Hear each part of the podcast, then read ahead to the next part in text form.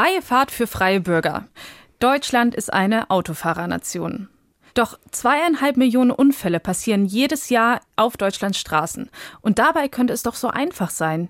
Wir brauchen ein Tempolimit auf der Autobahn. Und wir brauchen endlich flächendeckend Abbiegeassistenten für Lkw. Oder ist das alles doch gar nicht so einfach?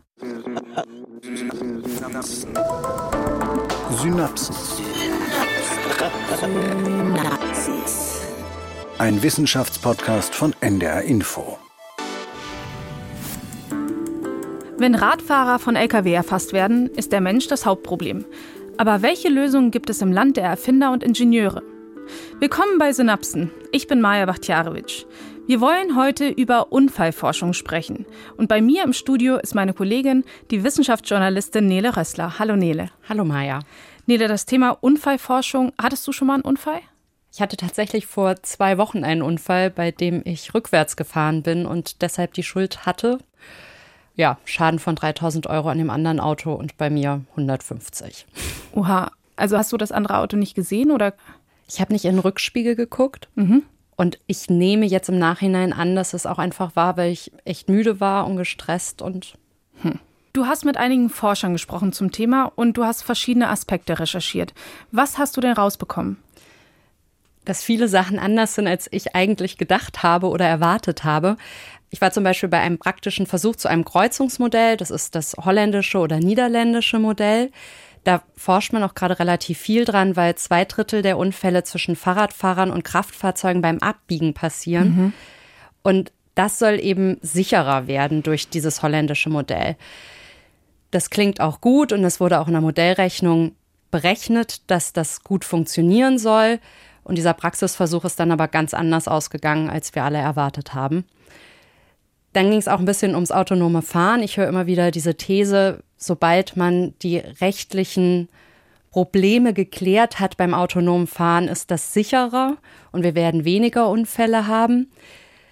Da kann ich auch nur sagen, es wird noch sehr, sehr lange dauern, bis wir überhaupt über das autonome Fahren sprechen können. Denn der Mensch ist eigentlich ein sehr guter Autofahrer. Aber dennoch passieren Unfälle und an diesen Unfällen sind Menschen schuld. Ja, und der Mensch ist auch an fast allen Unfällen schuld. Also das klingt jetzt paradox, aber ich glaube, Maike Jipp, die ist vom Deutschen Luft- und Raumfahrtzentrum und die ist Professorin für Unfallforschung und Psychologin, die kann uns helfen, das aufzulösen. Wir hatten in, in Europa Daten erhoben von Autofahrern unter anderem über sehr viele Monate hinweg und haben dort sehr, sehr wenige Unfälle auch tatsächlich beobachtet, weil der Mensch schlicht und ergreifend eben auch ein sehr guter Autofahrer ist. Das Problem ist, er ist halt nicht immer ein guter Autofahrer. Auch das kennen wir ja auch von unserem Alltag. Sie hatten die SMS erwähnt, man ist hin und wieder mal abgelenkt, was am Steuer generell keine gute Idee ist. Menschen werden müde. Menschen trinken vielleicht auch mal Alkohol, setzen sich dann an Steuer. Das sind alles Faktoren, die situationsspezifisch bei Menschen eine Rolle spielen, aber nicht immer bei Menschen so sind. Und man muss auch in Relation setzen, wie viel der Mensch eigentlich unterwegs ist. Also in Deutschland sind wir im Schnitt dreimal am Tag im Straßenverkehr unterwegs. Mit Fahrrad, Bahn, zu Fuß oder eben auch mit dem Auto. Also mhm. fast die Hälfte der Deutschen benutzen immer noch jeden Tag das Auto. Und im Schnitt sind wir halt 90 Minuten unterwegs. Da ist die Pendelzeit mit dabei. Und auf dem Land sind wir nicht ganz so lange unterwegs wie in der Stadt. Aber das ist natürlich einfach eine Menge an Zeit, die wir im Verkehr verbringen. Muss man jetzt dazu sagen, das sind Vor-Corona-Daten. Also im Moment ist das bestimmt ein bisschen geringer, weil ja viele Menschen Homeoffice machen und man auch nicht mehr so viel unterwegs ist, um Freunde oder Familie zu treffen. Ja, aber dennoch gibt es ja viele Leute, die den öffentlichen Nahverkehr meiden und dann wieder auf ihr eigenes Auto umspringen. Das heißt, du meinst jetzt während Corona? Ja, genau. Ja, aber es nutzen auch mehr Menschen das Fahrrad. Dann lass uns doch mal angucken, warum passieren eigentlich Unfälle und wo passieren die meisten? Also die meisten Unfälle mit Personenschaden, die passieren an Knotenpunkten. Knotenpunkte, das ist alles, wo man abbiegt, also eine Kreuzung, das ist ein ganz klassischer Knotenpunkt. Und im Schnitt haben wir in Deutschland ungefähr 380.000 Verletzte im Straßenverkehr und 3000 Tote. Und die meisten Unfälle mit Personenschaden, also wo jemand stirbt oder sich verletzt, die passieren innerorts und nur ein Drittel außerorts. Und davon wiederum die meisten auf Landstraßen und Bundesstraßen und ja, in Relation nur wenig auf der Autobahn. Da ist es nämlich so, dass nur jeder zwölfte Verletzte einen Unfall auf der Autobahn hatte. Was man aber generell sagen kann, ist, der Straßenverkehr ist in Deutschland viel, viel sicherer geworden. Also vor 50 Jahren hatten wir noch siebenmal so viele Verkehrstote wie heute. Vor 50 Jahren, das heißt, wir sprechen von den 1970er Jahren. Genau. Und seitdem ist halt viel passiert. Also seitdem haben wir die Gurtpflicht, wir haben Airbags in den Autos. Die Autos sind an sich auch sicherer gebaut. Die medizinische Versorgung ist auch besser geworden. Und dadurch sind eben diese Todeszahlen und auch die Verletztenzahlen so runtergegangen. Aber trotzdem haben wir ja heute auch schnellere Autos. Und dadurch müsste es ja eigentlich auch mehr Unfälle geben. Das denkt man immer so, ne? Also, dass Schnelligkeit mit Unsicherheit Hand in Hand geht. Wenn man sich diese Unfallstatistiken aber anguckt, die ich ja gerade genannt mhm. habe, dann hat man ja gehört, auf den Autobahnen haben wir relativ wenige Unfälle im Vergleich. Und Professor Jürgen Gerlach, der forscht an der Uni in Wuppertal, der ist eigentlich Ingenieur und der hat dazu Folgendes gesagt. Also ich würde mir eine Navigation wünschen, die mich auf der sichersten Route leitet. Allerdings ist es relativ einfach. Ich muss so schnell wie möglich auf die Autobahn. Aber das verwirrt mich tatsächlich, weil auf der Autobahn ist man doch so schnell. Aber du hast eine Überholspur und du hast relativ wenige Kurven. Du hast an sich auch weniger Knotenpunkte und die Knotenpunkte sind halt besser organisiert durch diese ja immer Auf- und Abfahrten, die du hast. Ja, aber trotzdem passieren ja auf der Autobahn Unfälle und es passieren schlimme Unfälle. Und wie ordnest du da die Diskussion ums Tempolimit ein? Dazu habe ich mit Michael Müller-Gömert gesprochen. Der ist der verkehrspolitische Sprecher vom Ökologischen Verkehrsclub. Ökologischer Verkehrsclub, das klingt jetzt so, als würde es denen hauptsächlich um die Umwelt gehen. Denen geht es aber auch um die Sicherheit auf den Autobahnen und die sprechen sich ganz, ganz klar für ein Tempolimit aus. Also aus Sicht des VCD ist ganz klar, dass mit einem Tempolimit die Zahl der Toten, aber vor allem auch der Schwerverletzten auf deutschen Straßen erheblich sinken würde. Denn mit zunehmender Geschwindigkeit ist natürlich das Risiko und auch die Unfallschwere oder erstmal das Risiko, überhaupt in einen Unfall verwickelt zu werden, höher und das Risiko für schwere Schäden natürlich auch entsprechend. Insofern ist Tempolimit eine wirklich wichtige Maßnahme, um die Zahl der Toten und der Schwerverletzten zu verringern. Also es ist ja so, dass auf Autobahnen gerade mal auf 30 Prozent aller Strecken überhaupt nur eine Beschränkung der Geschwindigkeit stattfindet und auf den Rest eben nicht. Das heißt, hier kann nach wie vor so schnell gefahren werden, wie man möchte. Und Unfälle passieren ja auch dort. Und insgesamt zeigen Auswertungen, dass Unfälle auf Autobahnen überwiegend aufgrund erhöhter Geschwindigkeit stattfinden. Das heißt, gerade hier würde auch ein Tempolimit sofort helfen. Richtig überrascht hat mich, was Professor Gerlach von der Uni in Wuppertal gesagt hat. Ganz kurz zu der Tonqualität. Ich habe das im Frühling aufgenommen und da waren die Corona-Maßnahmen ja noch strenger und da musste ich relativ weit von ihm weggehen. Diese Diskussion Tempolimit auf der Autobahn ist eine sehr schwierige Diskussion, weil sie wissenschaftlich anhand der Sicherheit nicht nachweisen können, dass das wirklich spürbare positive Effekte bringt. Was natürlich klar ist, wenn Sie verunfallen mit 180, ist die Wahrscheinlichkeit, dass Sie es überleben, geringer als mit 100. Ganz klar. Ne? Nur die Straßenabschnitte, die gefährlich sind in Deutschland, haben alle bereits ein Tempolimit. Und auf den verbleibenden wird, wenn Sie jetzt ein Tempolimit einführen würden, sehr wahrscheinlich die Wirkung gar nicht so recht messbar sein, weil das noch die Straßen sind, an denen eigentlich relative, die Abschnitte sind im Autobahnnetz, an denen relativ wenige Unfälle passieren. Ne? Aber wenn jetzt ein Wissenschaftler sagt, dass man das in Bezug auf die Sicherheit gar nicht sagen kann, ob ein Tempolimit da helfen würde, und dann auch noch sagt, dass wir es eigentlich nicht messen können, worüber reden wir dann überhaupt? Professor Gerlach ist aber auch für ein Tempolimit. Einmal, weil er sagt, es hat eine indirekte Wirkung, da reden wir gleich nochmal drüber. Und es hat aber auch noch andere Gründe, warum er für ein Tempolimit ist. Ganz davon abgesehen, dass es positive Wirkungen in anderen Bereichen hat. Ne? Lärm, ganz klar, Schadstoffe, ganz klar. Insofern bin ich auch für ein Tempolimit. Ich will das nicht in Frage stellen, sondern ich finde das sehr wichtig, dass man darüber diskutiert. Das heißt, auch wenn die Wissenschaft sagt, dass es eigentlich nicht unmittelbar messbar ist, ist es trotzdem sinnvoll, über dieses Tempolimit zu diskutieren und es auch wirklich in Betracht zu ziehen, weil es in der Praxis einfach viel mehr Gründe gibt, die dafür sprechen. Was man sagen kann, ist, dass es halt noch andere Gründe gibt, auf jeden Fall, als die Unfallstatistiken, mhm. warum ein Tempolimit sinnvoll sein kann. Das sieht auch die Unfallforschung der Versicherer ähnlich. Das wird abgekürzt UDV. Das ist der Gesamtverband der deutschen Versicherungswirtschaft. Da sind private Versicherungsunternehmen drin.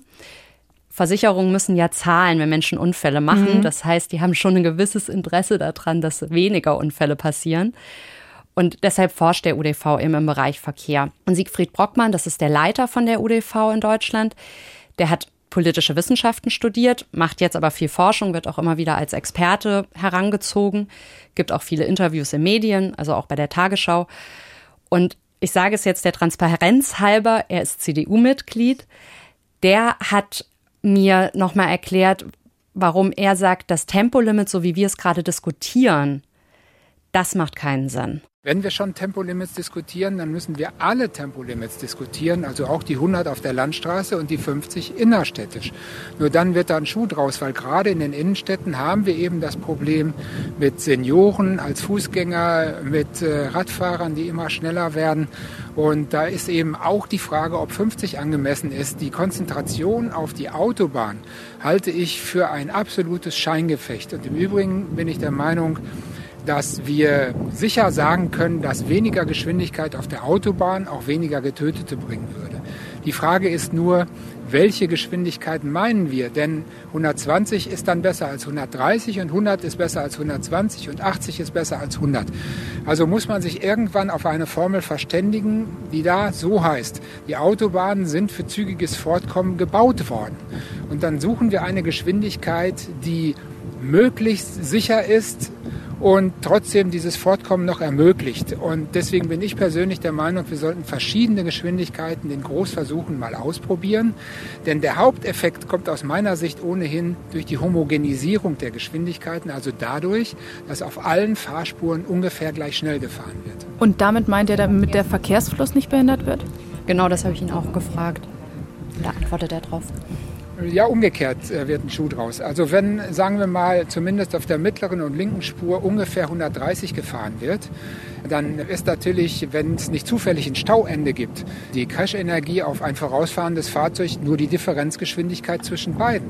Wenn ich aber natürlich auf der linken Spur jemanden habe, der 250 fährt und auf der Mitte einen, der 130 fährt, dann habe ich eine Differenz von 120 km/h. Wenn ich die also rausbringe und sage, alle fahren ungefähr gleich schnell, dürfte das äh, den größten Erfolg bringen. Okay, das heißt, Geschwindigkeit ist schon ein wichtiges Thema da, aber nicht die Höhe der Geschwindigkeit, sondern die Unterschiedlichkeit in der Geschwindigkeit bei einzelnen Autos. Ja, genau. Und deshalb möchte er eben verschiedene Tempi ausprobieren auf unterschiedlichen Strecken. Und Brockmann sagt, dass es auch möglich ist, dass 150 km/h die sicherste Geschwindigkeit ist. Dazu kommt, dass er sagt, dass das wahrscheinlich auch ein Tempo ist, wo man relativ große Akzeptanz in der Bevölkerung für hat. Ja, aber ich muss gestehen, also 150 ist für mich jetzt persönlich ein bisschen zu schnell. Also ich fahre gerne so 120. Ich bin mir jetzt nicht so ganz sicher, Mm. Ich finde das auch sehr schnell. Also da müssten ja viele, glaube ich, einfach schneller fahren, als sie es wollten oder als sie sich sicher fühlen. Andererseits muss man halt auch sagen, es ist ein Tempolimit. Das heißt, du kannst auch langsamer fahren. Dann hat man nur wieder diese Unterschiede mhm. zwischen den Geschwindigkeiten, was man ja auch nicht möchte. Mhm. Das heißt, dann bräuchte man eigentlich auch wieder eine höhere Mindestgeschwindigkeit als die 80 km/h, die wir gerade auf der Autobahn haben. Und dann ist man wieder beim gleichen Problem eigentlich. Genau. Es gibt noch den Vorschlag von Professor Justin Geistefeld von der Uni Bochum. Der sagt auch, er möchte gerne mehr flächendeckende Versuche haben zum Tempolimit. Und der sagt aber, was gut funktioniert, sind dynamische Tempolimits, weil mit diesen dynamischen Tempolimits kann man sich eben an die aktuelle Verkehrssituation anpassen. Also ich finde es tatsächlich erstaunlich, weil ich das bisher noch nicht gehört habe, dass Wissenschaftler sagen, dass es keine wissenschaftliche Grundlage für ein Tempolimit gibt. Das überrascht mich sehr.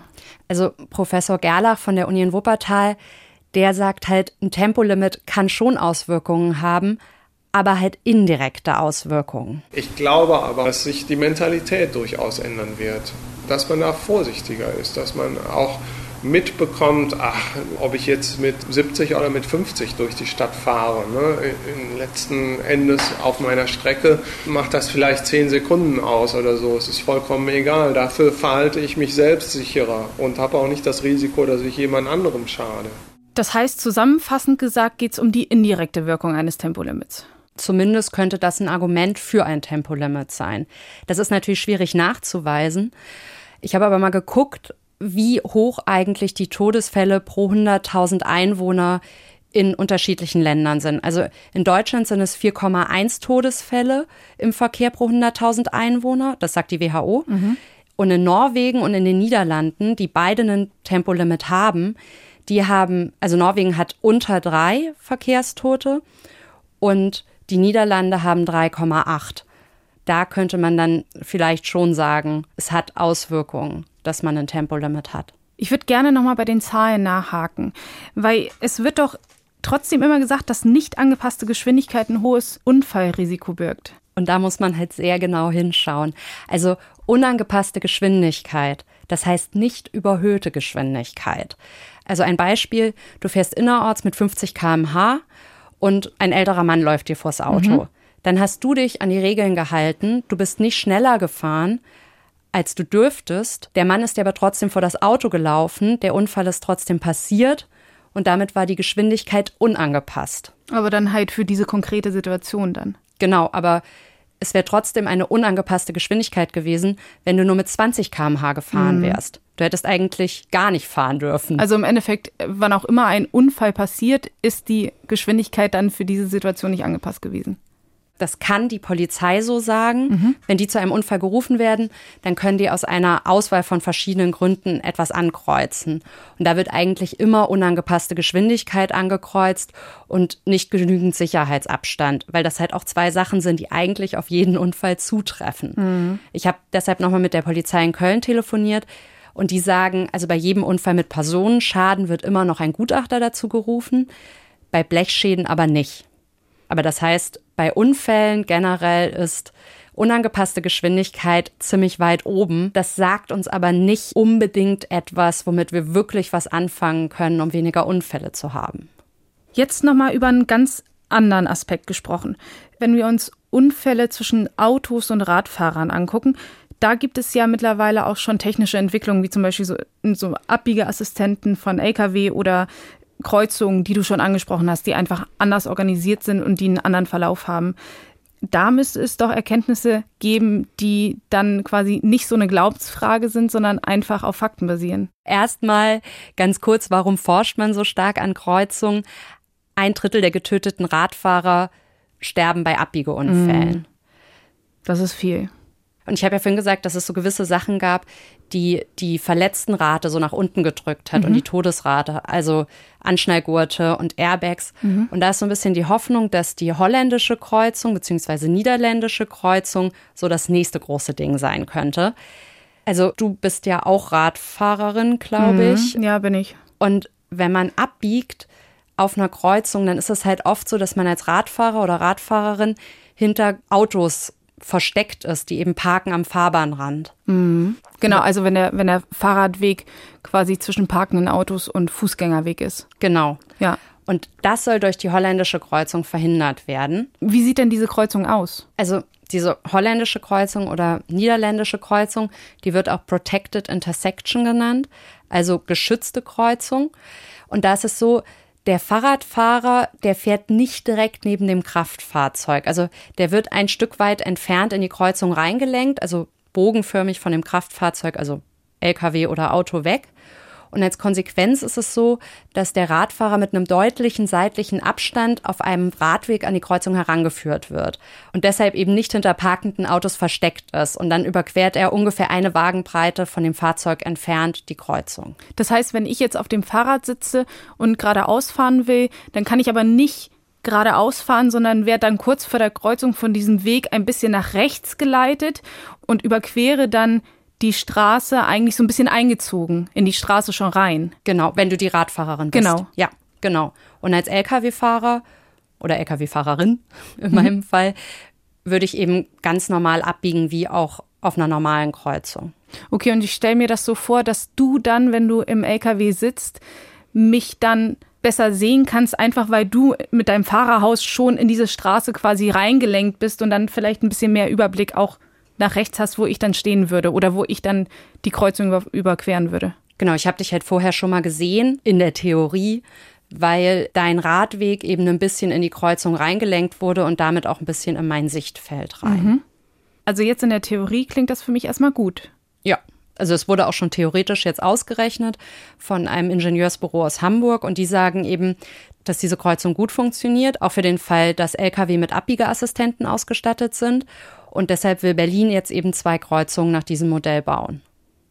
Vielleicht können wir dann jetzt an dieser Stelle nochmal klären, wie funktionieren denn diese Abbiegeassistenten? Also erstmal, Abbiegeassistenten scheinen sehr sinnvoll zu sein. Also es gibt Berechnungen, die sagen, dass 60 Prozent der schweren Unfälle durch abbiegende Lkw durch Abbiegeassistenten verhindert werden könnten. Die sind vorgeschrieben ab 2022 in allen Lkw und Bussen eines neuen Fahrzeugtyps. Ab 2024 soll jedes Neufahrzeug die haben, mhm. also Lkw. Und diese Abbiegeassistenten, die geben eben ein Signal bei Gefahr. Also entweder zeigen sie im Monitor so ein ja, so eine Warnung an. Das kann ein gelbes Dreieck sein, es kann ein rotes Dreieck sein oder es wird auch einfach nur angezeigt, was draußen so passiert. Mhm. Und dann gibt es so die, das Nonplusultra an Abbiegeassistenten und die machen ein Geräusch, wenn eben ein Objekt, also Objekt hört sich sehr sachlich an, ist eigentlich immer ein Mensch, also wenn ein Erwachsener oder auch ein Kind relativ nah an den LKW rankommt und eben die Gefahr besteht, dass man diesen Menschen umfährt. Mhm. Technisch. Das heißt, äh, also da fiebt dann was. Oder wie, wie stelle ich mir das? Genau, da fiebt was. Okay. So ein bisschen, wenn man in einem normalen Pkw so eine Einparkhilfe hat, die geben ja auch manchmal so Töne von sich, mhm. wenn man irgendwie sehr nah an eine Wand ranfährt. Es gibt auch Lkw, die haben gar keine Außenspiegel mehr, die haben dann nur noch Kameras. Mhm. Und diese Kameras, die übertragen dann das Bild an Monitore, die vorne an der Windschutzscheibe angebracht sind in dem LKW. Kurz zusammengefasst kann man halt sagen, Abbiegeassistenten, das ist eine Wahrnehmungsunterstützung für Lkw-Fahrende. Okay, das ist einfach nur die Ausweitung des eigenen Blickfeldes, wenn man so will. Genau. Also es ist oft zu hören, dass die den toten Winkel abdecken würden beim Lkw. Und Siegfried Brockmann von der Unfallforschung der Versicherer, der sagt aber, dass das so nicht stimmt. Ja, der tote Winkel heißt ja eigentlich, dass ich hier so ein Dreieck habe, so wie das früher mit den alten ja. Spiegellagen war das so. Da war ein Riesenfeld, was einfach, da konnte man, das macht die Verkehrswacht immer noch, versteckt da ganze Schulklassen in irgendwas, was in der Praxis so nicht mehr existiert mit den Spiegeln, die wir heute haben. Das heißt, sagt er da, dass es den toten Winkel nicht mehr gibt? Also ja, im Prinzip, er sagt, es gibt den toten Winkel nicht mit den Spiegeln, die wir jetzt haben. Trotzdem, das sagt er auch, ist es eben so, dass die Menschen nicht, also die Objekte, die außen um den LKW drumherum sind, nicht permanent im Spiegel zu sehen sind. Also die sind ja nicht immer da. Die werden dann vielleicht mal für eine hundertstel Sekunde gezeigt und genau in dem Moment guckt der LKW-Fahrer nicht hin. Ach so, das heißt, er will eigentlich sagen, in der Theorie gibt es nicht einen Moment, in dem die Objekte außen nicht in einem der Spiegel gezeigt werden. Aber in der Praxis ist es ja so, dass ich ja dann gerade zufällig in dieser Millisekunde da auf den richtigen Spiegel gucken muss, um genau. das Objekt dann zu sehen. Ja. Und das sind eben die Momente, wo dieser Abbiegeassistent warnen soll. Und deshalb ist es eben so, auf lange Sicht ist geplant, dass alle Lkw in Deutschland Abbiegeassistenten haben. Und deshalb hat dann eben die Unfallforschung der Versicherer mit Siegfried Brockmann, den wir gerade gehört haben, geguckt, ob diese holländischen Kreuzungen mit Lkw mit Abbiegeassistenten funktionieren. Und bei diesem Test warst du dabei, richtig? Genau, dafür war ich in Berlin auf dem Flughafen Tegel. Mhm.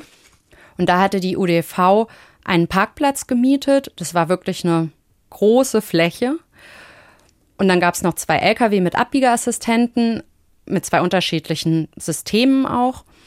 Und Brockmann, der Leiter von der UDV, der ist dann eben mit seinem Fahrrad dahin gekommen. Und auf dem Parkplatz, da war die Kreuzung aufgezeichnet, also mhm. die Kreuzung nach dem holländischen Modell und auch nochmal mit Hütchen abgesteckt. Und das Ergebnis, das wusste keiner vorher. Und jetzt mache ich ja Folgendes. Der Radfahrer würde für den Abbiegeassistenten sozusagen rechts abbiegen. Der fährt hier erstmal raus. Der LKW ist da hinten. Und ich weiß nicht, ob er, er der Abbiegeassistent, ja, ist also ein S eigentlich, ob er das begreift, wenn der Radfahrer jetzt hier ist, ob der den noch trackt. Ja? Das ist genau das, was wir wissen wollen. Ich weiß es nicht. Daimler weiß es auch nicht, weil die diese Situation bei der Entwicklung des Abbiegeassistenten natürlich gar nicht äh, eingepreist haben. Und deswegen sind alle jetzt äh, sehr interessiert daran, klappt das oder klappt das nicht. Denn eins ist klar, wenn das hier funktioniert, wenn wir super Sichtfelder haben, dann ist das besser als alles andere, weil wir dann gar keinen Abbiegeassistenten mehr brauchen. Wenn er dann nicht funktioniert, so what. Ja? Dann muss er halt nur an den alten Kreuzungen funktionieren. Wenn aber die Sichtbeziehung hier nicht gut und der Assistent trotzdem nicht funktioniert, dann kann man nur sagen, kann man so eine Kreuzung nicht bauen. Und zwar gar keine, auch nicht testweise, weil wir ja nicht die Radfahrer, die da täglich vorbeikommen, mal eben dem Risiko aussetzen, mal zu gucken, ob das funktioniert. Das würden wir jetzt hier heute sehen. Und das war das erste Mal, dass Sie das in der Praxis getestet haben? Ja, genau. Und bei dem Versuch haben wir eben erstmal geguckt, ob die Abbiegeassistenten überhaupt funktionieren, also praktisch Materialüberprüfung gemacht. Mhm. Das klang dann so. Du hast mit im LKW gesessen? Ja, ich mhm. saß im LKW. Ich war auch zum ersten Mal in einem LKW. Im Monitor! Da hört man jetzt, der Abbiegeassistent, der funktioniert. Und Brockmann saß auf dem Fahrrad und ist langsam auf die Kreuzung zugefahren. Und der Lkw-Fahrer und noch zwei andere Journalisten und ich, wir saßen im Lkw und sind auch langsam auf die Kreuzung zugefahren. Und der Lkw-Fahrer hat sich langsam darauf eingestellt, gleich nach rechts abzubiegen. Und Brockmann ist auf die Kreuzung immer näher zugekommen. Und eigentlich hätte es jetzt fiepen müssen. Aber es fiebt nicht. Nee, es hat nicht gefiebt. Und.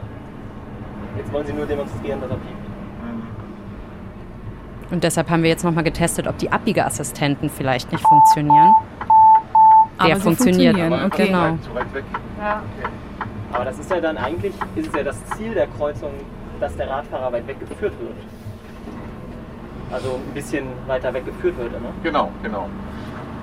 Wie gesagt, hier bei dem äh, sind es ja zweieinhalb Meter vom Radweg zum, zur, zur Straße. Ja. ja. Dieses, dieses holländische Modell. Ja. ja. Okay, das heißt, Brockmann war auf seinem Fahrrad viel zu weit weg vom LKW, als dass ihn der Abbiegeassistent da überhaupt irgendwie wahrgenommen hat.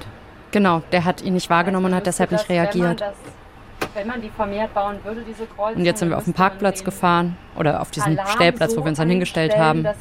Und der erste ist ausgestiegen. Kann, kann man da wahrscheinlich noch, noch einen größeren äh, Schwenkbereich, also dass er ja. den erfassen tut. Ja. Ja, denke mal. Also ich bin jetzt kein Techniker. Ja. Die Stimmung war eher gedrückt. Mhm. Da steckte viel Erwartung drin, hört man. Ja, ja. ja. Ich dachte halt so, es könnte das nächste große Ding nach dem Airbag sein. Für den Wartung reicht es nicht. Ne? Also das ist jetzt auch mein, mein äh okay was eigentlich komisch ist, weil ich dachte, der wäre viel, also dass der relativ nah an uns dran gewesen Wie ist denn der Weiße? Wie hat denn der Weiße reagiert? Das ist der andere Abbiegeassistent, ja, also, also, der LKW mit dem anderen Abbiegeassistent. reagiert, ja, genau, man, man, sieht nur dann den, den Radfahrer im, im Monitor. Also beide Abbiegeassistenten haben den Radfahrer nicht erkannt und haben kein Warnsignal ausgesendet. Die hören sich alle ziemlich frustriert an.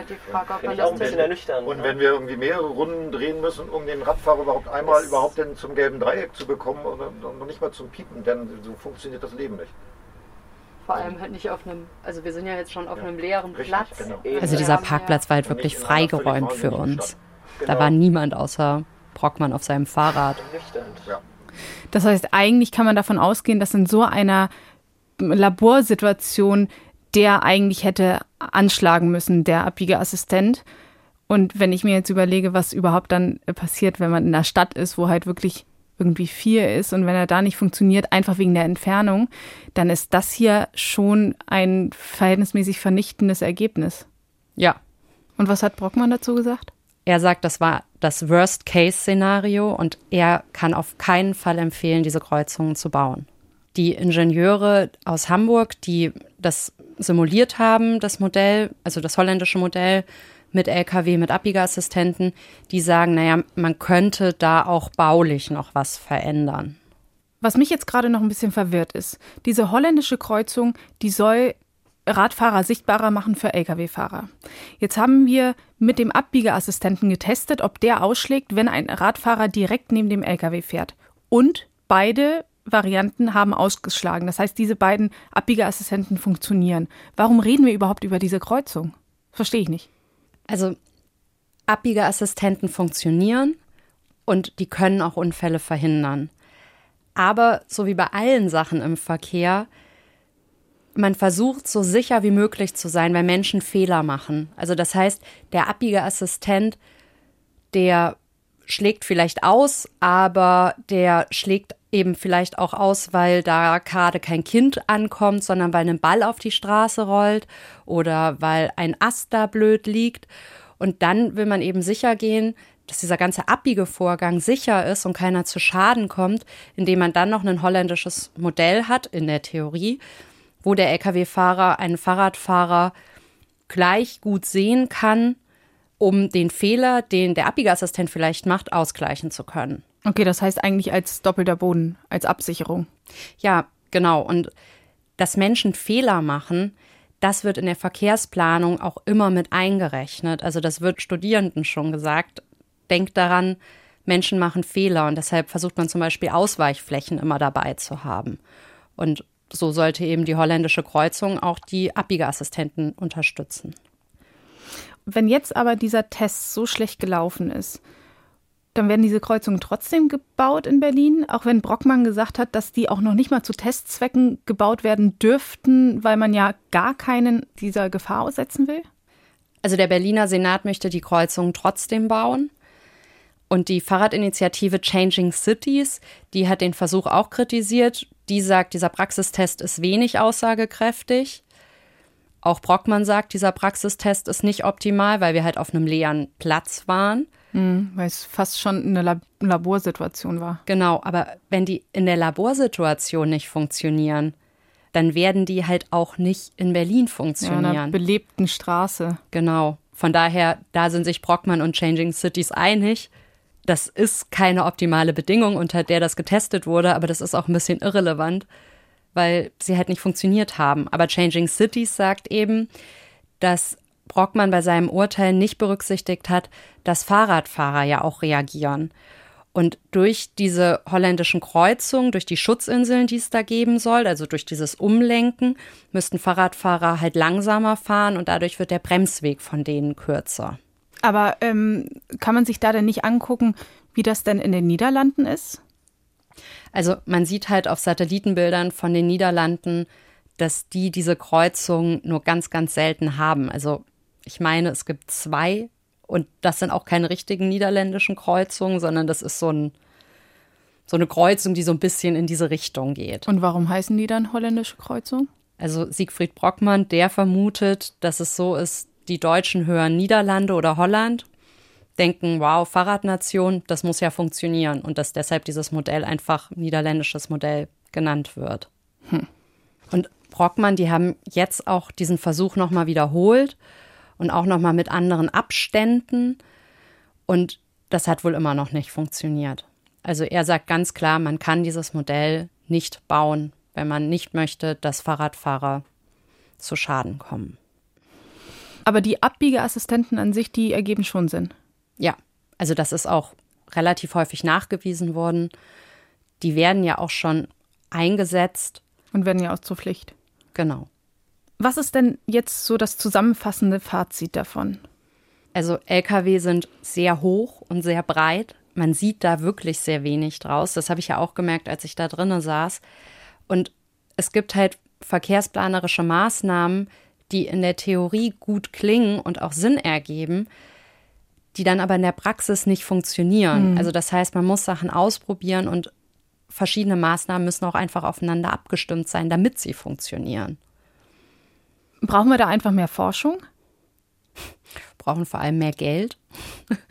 Man braucht auch mehr Platz. Also es gibt Ideen, zum Beispiel, dass eben alle Abbiegenden an der Kreuzung zeitgleich abbiegen, aber dafür braucht man viel Platz. Diesen Platz gibt es in den meisten Städten nicht. Und dann, was die Forschung angeht, also es gab ja jetzt gerade während Corona diese Pop-up-Radwege relativ häufig. Mhm. Die sind aber auch nicht wirklich sicher. Also in Berlin ist eine Frau dabei, also auf so einem Pop-up-Radweg ums Leben gekommen, weil dann eben auch irgendwelche Maßnahmen ergriffen werden und die einfach umgesetzt werden und das hinterher dann nicht funktioniert und sogar gefährlich wird. Also nicht einfach umsetzen, sondern vorher forschen und mehr Geld dafür in die Hand nehmen. Das ist eigentlich so die Quintessenz. Und welche Rolle spielen an der Fahrbahn parkende Autos? Eine ziemlich große Rolle.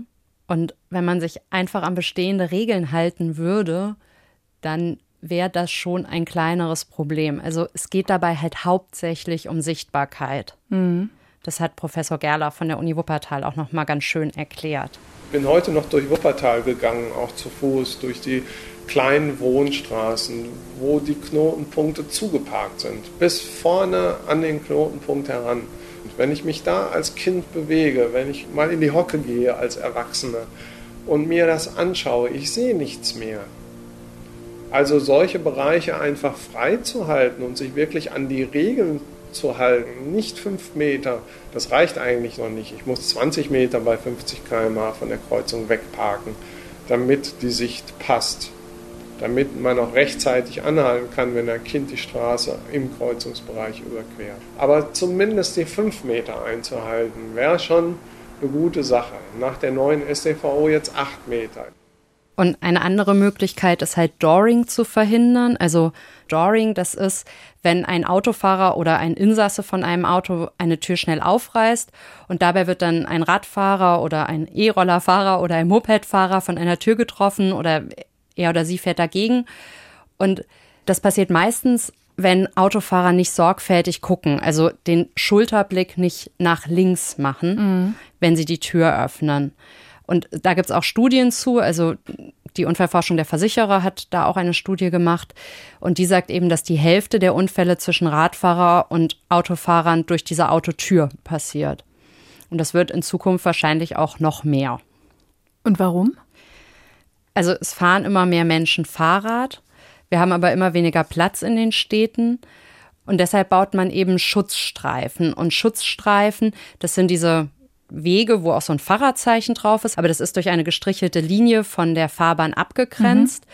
Das heißt, Kraftfahrzeuge dürfen die mitbenutzen, wenn kein Radfahrer da ist. Der Vorteil ist, man braucht dann weniger Platz in den Städten, aber jeder hat so ein bisschen Weg. Und der Nachteil ist eben, dass man sich diesen Verkehrsstreifen mit teilen anderen muss. Genau. Und außerdem hat man bei diesen Schutzstreifen oft noch Parkstreifen daneben. Und das heißt halt, dass viele Doring-Unfälle passieren. Und Doring kann man aber relativ gut verhindern, indem man einfach mit der rechten Hand die Tür aufmacht. Ja, das wird ja auch in Fahrschulen, soweit ich weiß, gelehrt. Ich hatte es nicht. Ich kenne diesen Griff eigentlich nicht. Ich hatte es auch nicht. Ich habe das vor ein paar Jahren irgendwann gehört und wollte mir das angewöhnen und. Ja, das macht bestimmt auch eh keiner. Aber es wäre halt eine simple Maßnahme, mit der man wirklich viel verhindern könnte. Und was gibt es in der Forschung noch für Ideen in städtebaulicher Sicht? Einmal gibt es den Vorschlag, über die Kommunikation zu gehen und zu sagen, das Rechtsfahrgebot für Fahrradfahrende muss umformuliert werden oder besser kommuniziert werden, weil viele Fahrradfahrer denken, sie müssen so weit rechts wie möglich fahren. Mhm. Sie müssen aber einfach nur sinnvoll so weit rechts fahren wie möglich. Und da gibt es dann zum Beispiel vom Fahrradverband ADFC den Hinweis, dass man bei parkenden Autos eine Autotürbreite Abstand halten soll. Das ist ungefähr ein Meter. Und sonst vom, also zwischen Bordstein und Lenkerende ungefähr 80 Zentimeter sein sollen. Aber dann fahre ich ja eigentlich nicht mehr rechts, sondern faktisch in der Mitte von der Fahrbahn. Eher in der Mitte. Also Professor Gerlach sagt zum Beispiel, in Kreiseln fährt er immer in der Mitte von der Fahrbahn. Dann wird er zwar angehupt, aber er ist sicher. Und was ist aber mit Kreiseln? Also äh, ich weiß, oder in Frankreich zum Beispiel gibt es viele Kreise, in den Niederlanden auch. Wäre das denn nicht auch eine Idee für mehr Sicherheit hierzulande? Also es gibt ja immer mehr Kreise. Da muss man ein bisschen gucken, wie sind diese Kreise gebaut. Mhm. Also man kennt das zum Beispiel aus der Schweiz, da sind ganz oft auch so Kunstwerke drauf, also auf, auf der Kreiselmitte. Deshalb gab es schon öfter schwerere Unfälle und deshalb ist das zum Beispiel in Baden-Württemberg mittlerweile verboten. Wenn da abgelenkt wird. Genau. An sich funktionieren Kreisel aber gut. Nur es wird halt nicht einfach ein Kreisel gebaut, sondern man baut eben dann einen Kreisel, wenn eine Kreuzung sowieso erneuert werden muss oder wenn da größere Maßnahmen gerade passieren und dann überlegt man sich eben was Neues und baut einen Kreisel. Hm. Okay, also zusammenfassend gesagt, es gibt viele verschiedene und auch konkrete Ideen, ähm, Städte baulicher Sicht, die man umsetzen kann, aber da muss noch viel mehr geforscht werden und es muss viel mehr auch in der Praxis ausprobiert werden. Wir haben am Anfang über den Faktor Mensch gesprochen. Ähm, lass uns da nochmal zurückkommen. Wie kann der Mensch reagieren? Was kann der Mensch an sich ändern, um vielleicht die Straßen unfallsicherer zu machen? Den Stress reduzieren. Mhm. In einer sehr schnellen Welt, in der vermeintlich so vieles nebenbei gemacht werden kann, ist das echt schwierig, ne? Ja. Zumindest das zu kommunizieren, weil, also ich habe zahlreiche Freunde, die meinen, ganz viele Telefonate und E-Mails unterwegs erledigen zu können. Das ist natürlich fatal. Ja, und wir sind ja auch einfach öfter müde. Also mein Unfall, mein Rückwärtsfahrunfall ist ja auch passiert, weil ich irgendwie übermüdet war und schnell nach Hause wollte. Und Maike Jipp, die wir ganz am Anfang auch gehört haben vom Deutschen Luft- und Raumfahrtzentrum, die ja Psychologin ist, die sagt, dass deshalb Stau auch relativ gefährlich ist. Jetzt denkt man ja erstmal Stau, da fahren alle langsam, so das Einzige, was da doch passiert, ist doch ein Auffahrunfall. Und das meistens eigentlich in so einer Schrittgeschwindigkeit, wo nicht wirklich viel passiert, ne? Ja, und da sagt sie wieder, dass das eine indirekte Wirkung hat. Das Stehen führt eben dazu, dass der Mensch den Eindruck hat, hey, ich komme meinem Ziel nicht mehr näher. Und sobald der Verkehr noch fließt, hat er den Eindruck, es läuft ja alles. Und dann ist auch wieder gut. Genau. Das ist ein bisschen paradox. Also man muss, glaube ich, immer diese objektive von der subjektiven Perspektive trennen. Weil objektiv kann es ja tatsächlich sein, dass es identisch ist. Ich kann den Umweg fahren mit 10 Minuten oder ich kann da 10 Minuten stehen. Und ich komme trotzdem im, jeweils 10 Minuten später dort an. Aber dieses 10 Minuten Stehen wird eben als frustrierender erlebt, einfach weil ich stärker ausgebremst werde. Und das ist nur ein Gefühl. Und der Mensch versucht dann halt sein eigenes Verhalten wieder kontrollieren zu können. Und wenn das nicht geht, dann wird er gestresst mhm. und dadurch nimmt die Impulskontrolle ab und dann passieren eben so Sachen wie man fährt bei Rot über die Ampel oder man hält sich halt nicht an Geschwindigkeitsbegrenzung. Man ist einfach nicht mehr aufmerksam genug. Genau, man guckt nicht mehr richtig. Und dazu hat Maike Jipp dann eben auch gesagt, dass man versuchen muss, einen Puffer zum Beispiel einzubauen, also rechtzeitig loszufahren, damit man eben nicht durch diesen Stress kontrolliert wird. Wenn sie durch eine negative Emotion die Kontrolle über ihr Verhalten verlieren, ist das nichts, was dem Menschen bewusst ist. Das heißt, er arbeitet da auch nicht dagegen, weil er einfach nicht weiß, was gerade los ist. Und das macht es gefährlich. Es gibt ja aber auch noch eine andere Idee, den Faktor Mensch aus dieser Verantwortung rauszuziehen und zwar automatisiertes Fahren. Das heißt, wenn mein Auto, ein technisches Gerät, was unabhängig von Emotionen ist und von so Stresssituationen dann für mich entscheidet, dann könnte das doch eigentlich etwas sein, was die Sicherheit auf den Straßen erhöht, oder nicht? Also Andreas Scheuer will uns jetzt auch zur führenden Nation im autonomen Fahren machen. Und da wird er wohl noch eine Zeit warten müssen. Mhm. Im Grunde sind sich alle Experten einig, dass wir automatisiert in der Stadt in den nächsten 30 Jahren, wenn es nicht beim Quantencomputer irgendeine völlig neue Entwicklung gibt, ist daran überhaupt nicht zu denken. Was wir allenfalls machen können, ist auf Autobahnen auf gewissen Streckenabschnitten automatisiert fahren, weil wir ja da auch keine Radfahrer, keine Fußgänger, keinen querenden Verkehr haben und alle fahren in eine Richtung. Und insofern geht das auf der Autobahn so gerade noch gut. Für alles andere ist die Technik zu langsam und kann auch Konfliktsituationen nicht früh genug erkennen. Das war nochmal Brockmann von der Unfallforschung der Versicherer und Maike Jipp vom DLR, die sagt, natürlich hat eine Maschine gewisse Vorteile gegenüber dem Menschen. Also sie wird halt nicht müde, sie ist nicht gestresst. Aber der Mensch hat eben auch gewisse Vorteile, die eine Maschine nicht hat. Also wenn Ihnen zum Beispiel ein Ball auf die Straße rollt, werden Sie als menschlicher Autofahrer sich denken können, dass da unter Umständen ein Kind hinter dem Ball herrennt. Das ist ein Wissen, was wir einfach aufgrund ja, unseres Lebens auf der Straße eben auch wissen. Das muss uns auch keiner beibringen. Das merken wir explizit, wenn wir eben diesen Ball sehen und uns klar wird, hey, das ist ein Kinderspielzeug, hier sind vielleicht auch Kinder irgendwo in der Nähe. Und die wollen vielleicht ihren Ball zurück, also laufen sie rüber. Das sind Prozesse, die dem Menschen automatisiert klar sind, aber der Maschine muss ich das natürlich erst wieder beibringen. Insofern hat eben sowohl die Technik als auch der Mensch gewisse Vorteile und gewisse Nachteile. Und da ist eben die Frage langfristig, wie sich das ausbalanciert. Ich wäre aber vorsichtig mit dem Rückschluss, dass der Mensch ein schlechter Autofahrer ist. Wir wissen eben nur, dass er viele Unfälle provoziert Wir kennen aber nicht die positive Seite. Wir wissen nicht, wie viele Unfälle er wirklich gerettet hat.